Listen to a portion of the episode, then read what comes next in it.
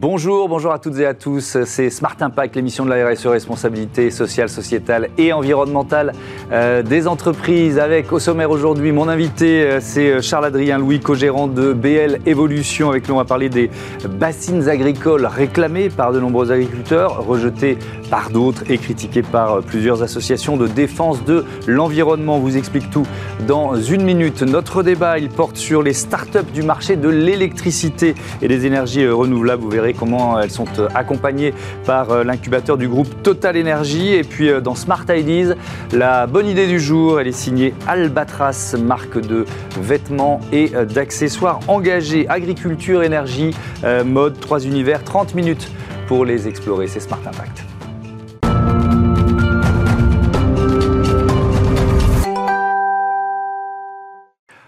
Bonjour Charles Adrien Louis, bienvenue. Vous êtes euh, donc co-gérant de BL Evolution, spécialisé dans le jeu de, transition écologique. C'est quoi BL Evolution C'est un cabinet de conseil? Tout à fait, c'est un cabinet de conseil en transition écologique qui accompagne différents types d'acteurs, des entreprises, des collectivités territoriales, des acteurs publics dans la compréhension des enjeux de transition écologique. Hmm. Euh, vous avez publié avec euh, Terre de Lutte une étude euh, intitulée Projet local impact global sur, on va dire, la compatibilité parfois difficile à trouver entre la transition écologique et la, et la réalité de, terrain. Vous pointez des études d'impact incomplètes, vous dites qu'on dépense finalement quoi, pas mal d'argent et d'énergie sur des projets qui sont mal ficelé ou pas forcément écologique On ne s'est pas posé les bonnes questions avant d'investir, c'est ça? Oui, c'est ça. Alors déjà, d'une part, c'est euh, une problématique de transversalité des enjeux. Euh, souvent, on réfléchit les problèmes un par un. On va réfléchir aux problèmes d'artificialisation sans se poser les questions de consommation d'autres ressources ou d'énergie fossile, etc. Mmh. Et puis souvent, en fait, c'est pas vraiment les bons impacts qui sont mis en avant. Donc, je vais prendre un exemple. Quand on construit un centre commercial aujourd'hui en France, on va parler de l'artificialisation des sols, qui est certes importante liée à ce centre commercial, mais en réalité, l'impact global du centre, c'est essentiellement la construction des produits qui seront vendus dans le centre commercial. Et ça ne fait pas partie des études d'impact. On ne dit pas qu'est-ce que ça va générer comme trafic supplémentaire non plus. Euh, et donc, en fait, on voit qu'il y a une espèce de réflexion en silo qui, permet de ne, enfin, qui ne permet pas justement de comprendre la systémique et la systématique de toutes les problématiques environnementales. Hmm. Oui, alors c'est vrai là pour euh, l'artificialisation des sols, donc les, centres commerciaux, mais pour pas mal d'autres projets. Moi, c'est ce que euh, votre étude, elle est quand même assez critique. Mais en fait, elle montre que euh, euh, on a aujourd'hui la volonté de se fixer des grands objectifs nationaux, souvent à une échéance moyen-long terme, 2030, 2050. Et puis la réalité du terrain, en fait, elle est tout autre. On continue comme avant, si je puis dire. On intègre ça dans une réflexion un peu de long terme, mais les projets qui sont là, on a envie de les continuer, de les maintenir. Hmm. Et un projet, évidemment, ça n'a pas beaucoup d'impact, mais l'intégralité des projets qui sont encore en cours, hmm. en fait, ce que l'on voit, c'est que ça, ça rend incompatible l'atteinte de nos objectifs. Hmm. On va parler des euh, méga bassine et commencer par une définition. C'est quoi une méga bassine? Alors, une bassine, c'est euh, la capacité euh, d'avoir un stock d'eau euh, qui va être disponible en surface. Donc, méga bassine, on va l'utiliser pour une bassine qui est de taille très importante. Donc, on va parler de plusieurs hectares, en général entre 5 et 15 hectares, qui vont être artificialisés, sur lesquels on va on va poser une bâche en PVC euh, et qu'on va remplir d'eau. Donc ça, après, on, va pouvoir discuter de comment est-ce qu'on les remplit d'eau mmh. et qui seront ensuite à disposition des agriculteurs irrigants qui sont connectés à cette bassine pour irriguer leurs champs euh, dans les périodes d'été. Mmh. Euh, alors justement, je vais commencer par l'utilité pour les agriculteurs. Pourquoi ils sont assez nombreux à en, réclamer et à, les utiliser? Oui, alors il y a une double problématique qui est liée au cycle de l'eau. Euh, on a de plus en plus de sécheresse, on a un cycle de l'eau qui se, qui se perturbe, et aujourd'hui, l'eau, on la puise dans les nappes phréatiques euh, essentiellement. or, il arrive des périodes où on n'a plus assez d'eau dans ces nappes phréatiques, et donc se pose la question de, du, de comment est-ce qu'on va pouvoir avoir cette eau à disposition. Et la deuxième problématique, c'est que comme on est dans une forme de, de course à des rendements plus importants, eh ben on a besoin de cette eau, enfin en tout cas euh, certains agriculteurs vont utiliser cette eau pour accroître la productivité euh, de, leurs exploitations agricoles et produire plus de matière finalement avec autant de surface. Mmh. Euh, quelles sont les principales critiques qui sont, qui sont dites par les opposants aux bassines? Alors, la critique principale, bah, c'est euh, d'une part la perturbation de ce cycle de l'eau. C'est-à-dire que l'eau a un cycle naturel, euh, elle est présente dans les nappes phréatiques, elle va euh, être connectée aux rivières, et puis elle va ensuite terminer sa, course dans les océans. là, en fait, le, principe de ces bassines, c'est de pomper en hiver de l'eau dans ces nappes phréatiques pour l'avoir à disposition en été. ça peut imposer un problème sur ce cycle de l'eau, justement, à l'intérieur de, ces nappes phréatiques. L'eau que l'on prend ici ne, ne sera pas disponible en aval. Donc ça peut avoir des perturbations là-dessus. L'autre problématique, c'est que cette quantité d'eau qui est très importante, parce qu'avant, les, les, agriculteurs utilisaient, simplement ils pompaient directement en été dans les nappes phréatiques. Aujourd'hui, ils vont pomper en hiver pour pouvoir l'utiliser. Cette eau va être soumise à plus d'évaporation puisqu'elle est en surface. Et puis surtout, elle ne va pas être disponible pour tout le monde. C'est-à-dire que seuls quelques agriculteurs sont connectés en fait à une méga bassine. En moyenne, dans l'étude, sur les bassines que l'on a regardées, il faut se dire que pour une bassine qui fait 10 hectares, on a moins d'une dizaine d'agriculteurs qui sont connectés réellement à cette bassine. Et donc tous les autres irrigants, tous les autres agriculteurs n'ont plus accès à leurs ressources. Oui, donc c'est une forme, alors c'est pas la première fois, hein, de, de, captation ou de privatisation de l'eau, c'est ça aussi la critique qui est faite On peut le voir complètement comme ça, c'est-à-dire mmh. une forme de privatisation, alors même si parfois elle va être en lien avec euh, des acteurs publics, mais c'est une forme d'accaparement de l'eau pour certaines cultures au détriment euh, d'autres et des, des, cultures qui ne sont pas réfléchies aujourd'hui euh, dans une vision de euh, quelle sera l'agriculture dans 10 ans, dans 20 ans, avec les sécheresses qui vont s'accumuler, avec l'augmentation des épisodes caniculaires comme on l'a connu aujourd'hui. Et en fait, on veut continuer de produire des cultures qui ont besoin d'eau, qui ont besoin de beaucoup d'eau, alors que ces cultures aujourd'hui ne sont peut-être plus compatibles. oui, alors ce qui, la question qui vient, c'est est-ce qu'on peut nourrir la planète sans agriculture intensive en fait? On, on en arrive à cette question.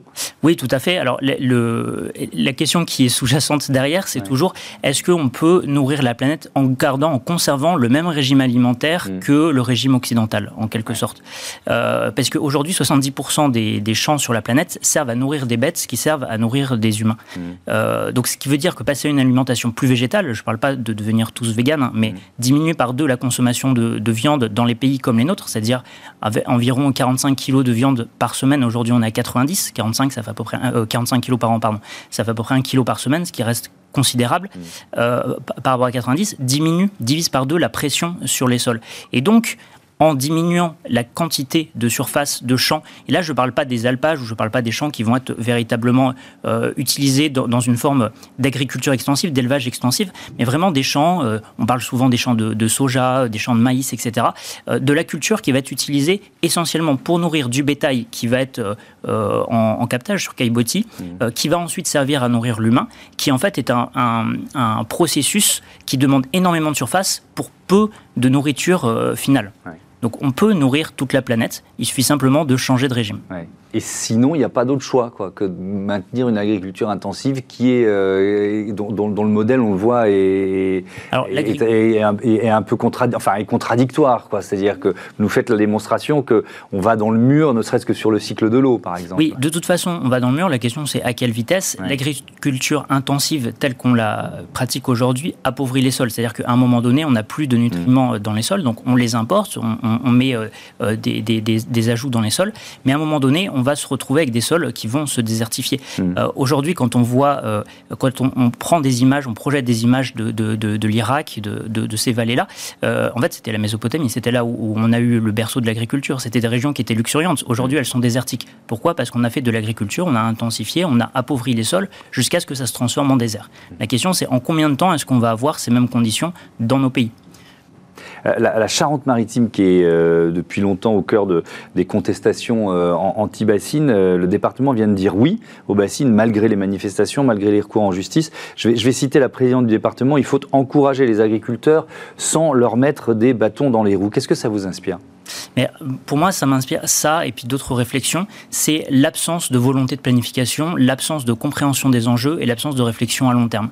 Et donc aujourd'hui, c'est sûr, quand on voit l'agriculture telle qu'elle est, quand on voit les problématiques de mmh. sécheresse, etc., euh, on, on se dit c'est une solution qui, marche, qui marche à court terme. On va la mettre, on va construire des, méga bassines. Il y aura de l'eau pour les agriculteurs euh, l'été. Alors du coup, c'est-à-dire qu'il n'y en aura plus pour d'autres personnes. Hmm. En aval, euh, pour, les, pour les ménages, on va euh, déjà en France, on a dans certaines régions en été des, des, ménages qui doivent être approvisionnés en camion citerne. Hein. donc hmm. on a une vraie problématique de ressources d'eau. Elle est pas. Oui, on a vu de, le stress hydrique, il est là, quoi. On, on l'a vu à l'œuvre. Cette année, d'ailleurs, on a des conditions assez particulières qui peuvent faire craindre des, sécheresses importantes. Hmm. Et donc, quand on entend euh, euh, au niveau de la préfecture euh, ça, c'est que on se dit il n'y a pas une réflexion globale sur le territoire de c'est quoi l'agriculture sur le territoire dans 30 ans et comment est-ce que j'aide ma population d'agriculteurs à être ici, encore présents, à rendre ce service qui est indispensable à l'humanité, qui est de nourrir les gens, qui est d'ailleurs pas que de nourrir les gens, qui est aussi de préserver les écosystèmes, qui est de capter du carbone, etc. Mm. Comment est-ce que je rends plus vertueux ça Comment est-ce que je, je rémunère justement ces agriculteurs-là? Et on, on, veut pas, on veut éluder cette question. Donc on l'élude, on fait des solutions de court terme. Ça va servir, mais ça va engendrer des problèmes plus importants euh, à long terme. Et ensuite, on sera au pied du mur, on ne saura pas quoi faire. Hmm. Mais est-ce que les solutions, elles peuvent être euh, locales? Euh, Est-ce qu'elles doivent être locales ou est-ce qu'on est forcément dans une stratégie nationale, voire européenne? Eh ben, en fait, c'est les deux. Je dirais même c'est les trois. On doit avoir euh, des directives qui soient claires, qui soient alors aujourd'hui, qu'est-ce qui donne les directives? Eh ben, C'est l'Union européenne, c'est euh, la mhm. France, euh, c'est l'État. donc on doit avoir ces directives qui sont claires, qui donnent des véritables directions. Ensuite, on doit avoir des acteurs qui s'en emparent en tant que consommateurs. Tous les citoyens sont consommateurs et peuvent s'approprier les solutions. Et puis on a des acteurs intermédiaires, les collectivités territoriales qui peuvent créer des, systèmes locaux, mhm. les entreprises, les filières d'entreprises qui doivent aussi réfléchir à leur transformation et le faire en fait sans plus tarder puisque les enjeux écologiques ne nous permettent pas d'attendre 30 ans pour euh, changer nos systèmes. On doit tout faire dans les 10 prochaines années. Donc c'est-à-dire que tous les acteurs doivent se mettre à transformer leur système. Merci beaucoup Charles-Adrien Louis, à bientôt sur, euh, sur Bismart, une entreprise qui est justement en train d'opérer sa transformation, c'est euh, Total, qui est devenu Total Énergie et qui accompagne les jeunes pousses de l'électricité et des énergies renouvelables. Voilà le thème de notre débat tout de suite. Retrouvez le débat de Smart Impact avec Veolia.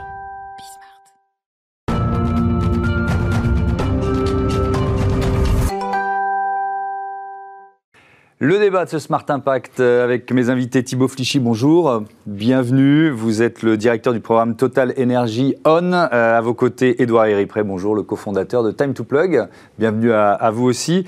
Allez, on pose un peu le décor. C'est quoi ce, programme Total Energy On? C'est l'incubateur du groupe en quelque sorte? Bonjour Thomas Hugues, effectivement, Total Energy On est un programme d'accélération start-up qui est basé à la station F et qui est consacré aux start-up qui se travaille dans le business de l'électricité. Alors vous allez me dire pourquoi le business de l'électricité pour Total Energy? Mmh. Nous sommes aujourd'hui en fait euh, dans une transformation, alors qui s'incarne dans le changement de nom hein, mmh. de Total à Total Energy, et on a la volonté d'être euh, un producteur d'électricité.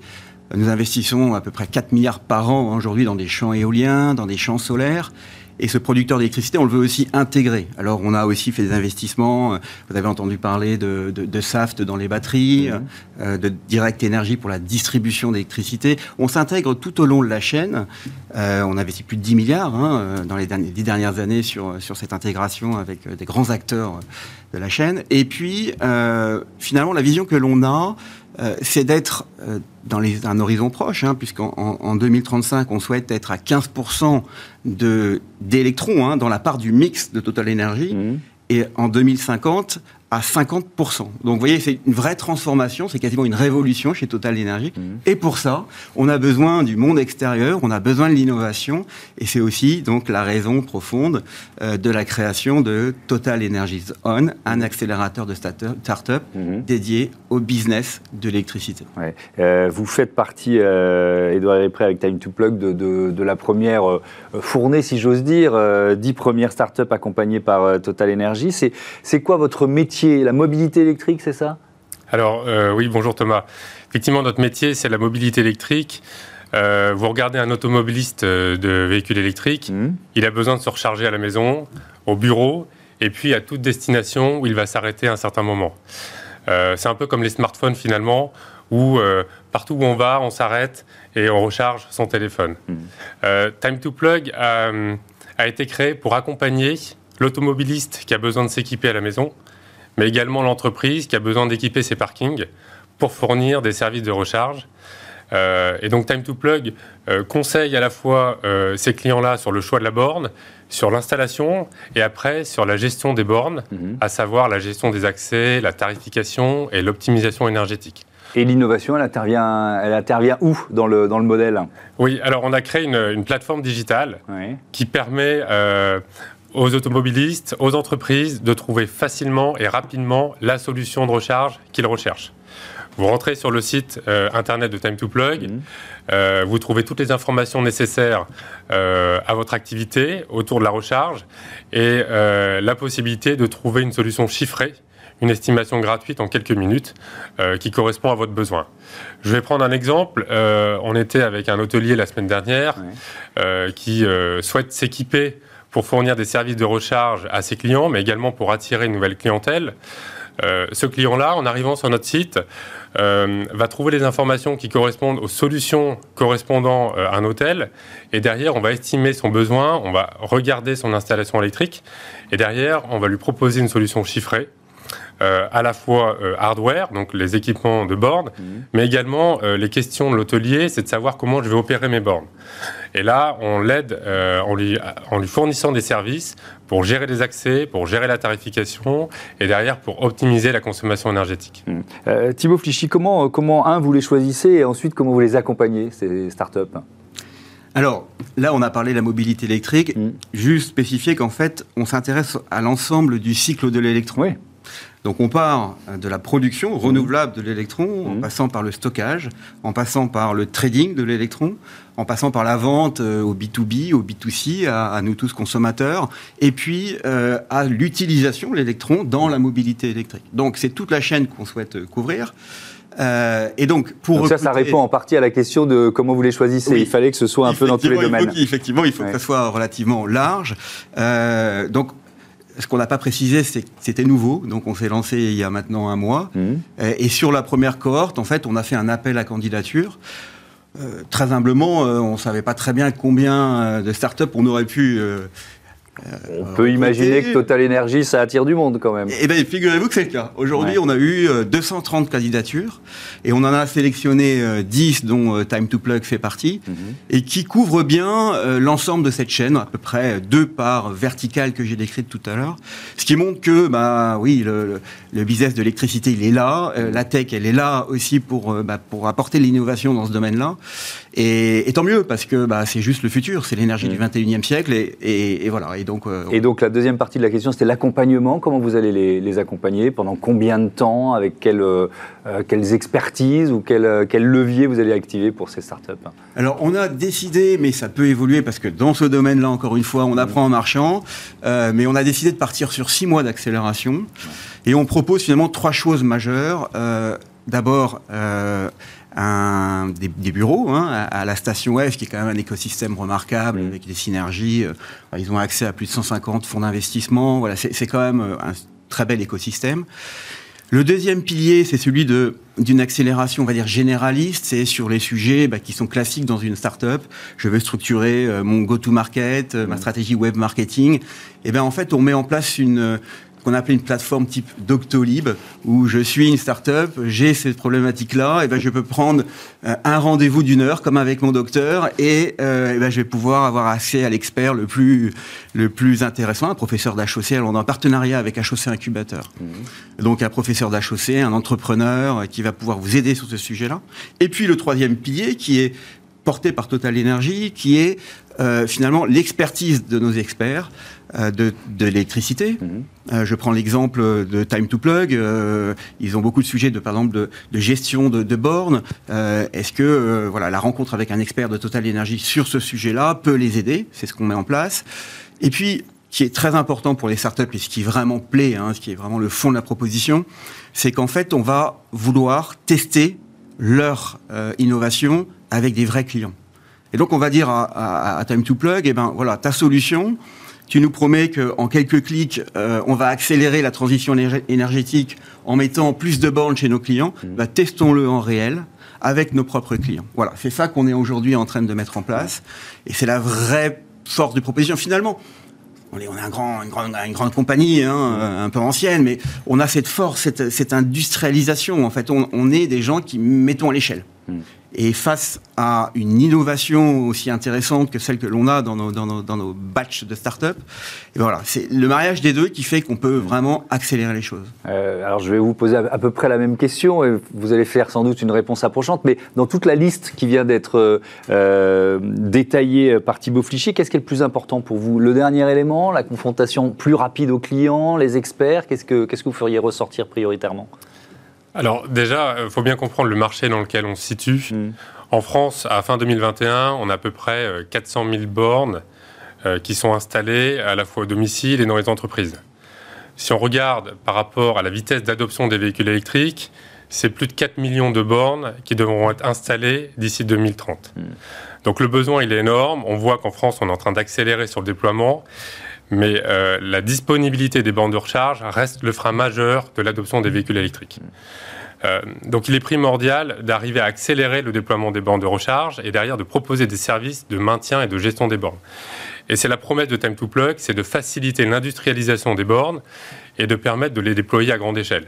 Et c'est là où, avec Total, euh, euh, on, peut vraiment se compléter, c'est que euh, Total Energies a 3 millions de clients à qui ils vendent de l'énergie, mhm. des demandes euh, quotidiennes de clients qui souhaitent installer des bornes.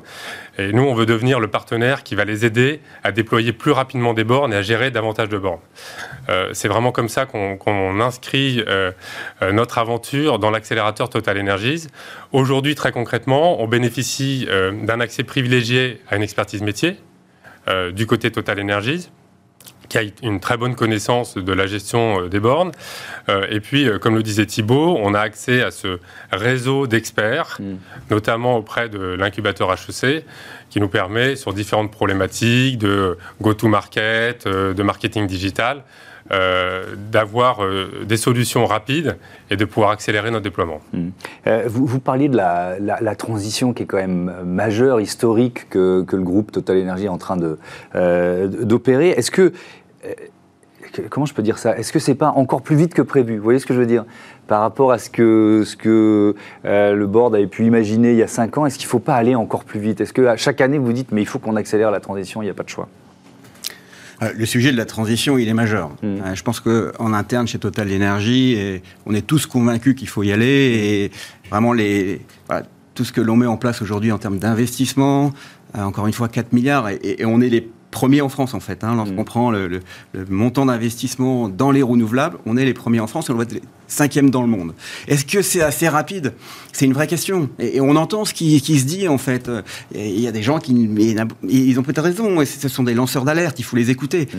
Euh, est-ce que c'est assez rapide? Ce qui est certain, c'est que si on pouvait appuyer sur un bouton pour passer d'un système A, qui est ce système thermique qui a fait la croissance de nos continents, euh, et du système B, qui est ce système non décarboné, si on pouvait appuyer sur un bouton pour le faire et pour passer aujourd'hui, je pense qu'on le ferait tous. Bien sûr. Voilà. La, réalité aujourd'hui, c'est que bah, on est dans un monde industriel, un champ solaire, un champ éolien dont je parlais, et on a l'équivalent aujourd'hui déjà de six centrales nucléaires en champ éolien, un champ solaire. Donc, je veux dire, la transition, elle est, elle est déjà vraiment présente chez Total Energy. Mm.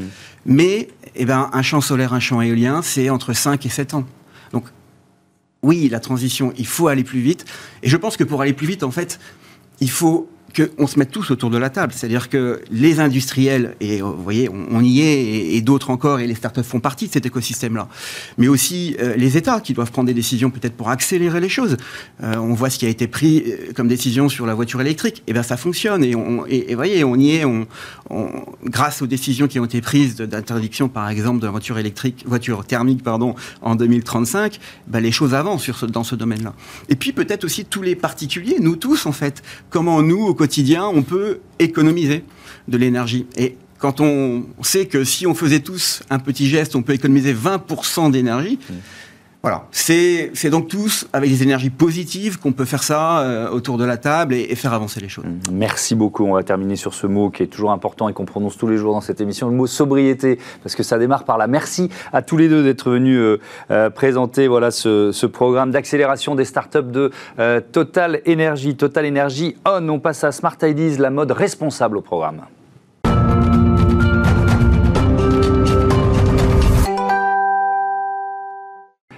Smart Ideas euh, avec Maxence Cloître, bonjour, bienvenue. Vous êtes le cofondateur d'Albatras. Euh, vous l'avez créé quand et avec qui? C'était pendant vos études, c'est ça? Oui, c'est ça. On a créé la société euh, en avril 2021 avec deux amis. Donc nous, on est tous les trois de Lille. Hmm. Donc avec Arthur et Clémentine. Et donc on a décidé de créer la marque de vêtements et accessoires Made in France éco-responsable Albatras. des études de quoi d'ailleurs? Alors avec Arthur, on a fait une école de commerce, Kema, de Lille. Et hmm. Clémentine a fait Sciences Po. D'accord. Euh, quelle ambition, quelle idée de départ quand vous dites on se lance euh, C'est quoi? Vous voulez peut-être changer déjà vous Vous étiez en train de changer vos, habitudes, vos comportements. Pourquoi vous vous lancez? Déjà, il y a on a tous les trois un esprit entrepreneurial, Ouais. où on a envie de créer quelque chose, de faire quelque chose nous-mêmes. Mhm. Et on, a, on est tous les trois amis de longue date, on en a déjà discuté plein de fois. Et euh, Clémentine, qui a euh, tout à fait vraiment un, un gros aspect pour la, mort, euh, pour la mode, Mhm. euh, elle, adore, elle adore ça. Et donc on a beaucoup parlé autour de, autour de tout cet univers, ce domaine qui aujourd'hui devient de plus en plus sur la fast fashion, où Mhm. on a des collections qui sortent toutes les deux semaines dans les grosses entreprises. Et on se dit pourquoi pas euh, essayer de faire quelque chose sur ce sujet. Et donc petit à petit, on a essayé de développer nos propres produits, euh, donc des t-shirts, des sweats euh, et euh, des sacs en voile de bateau recyclé par exemple.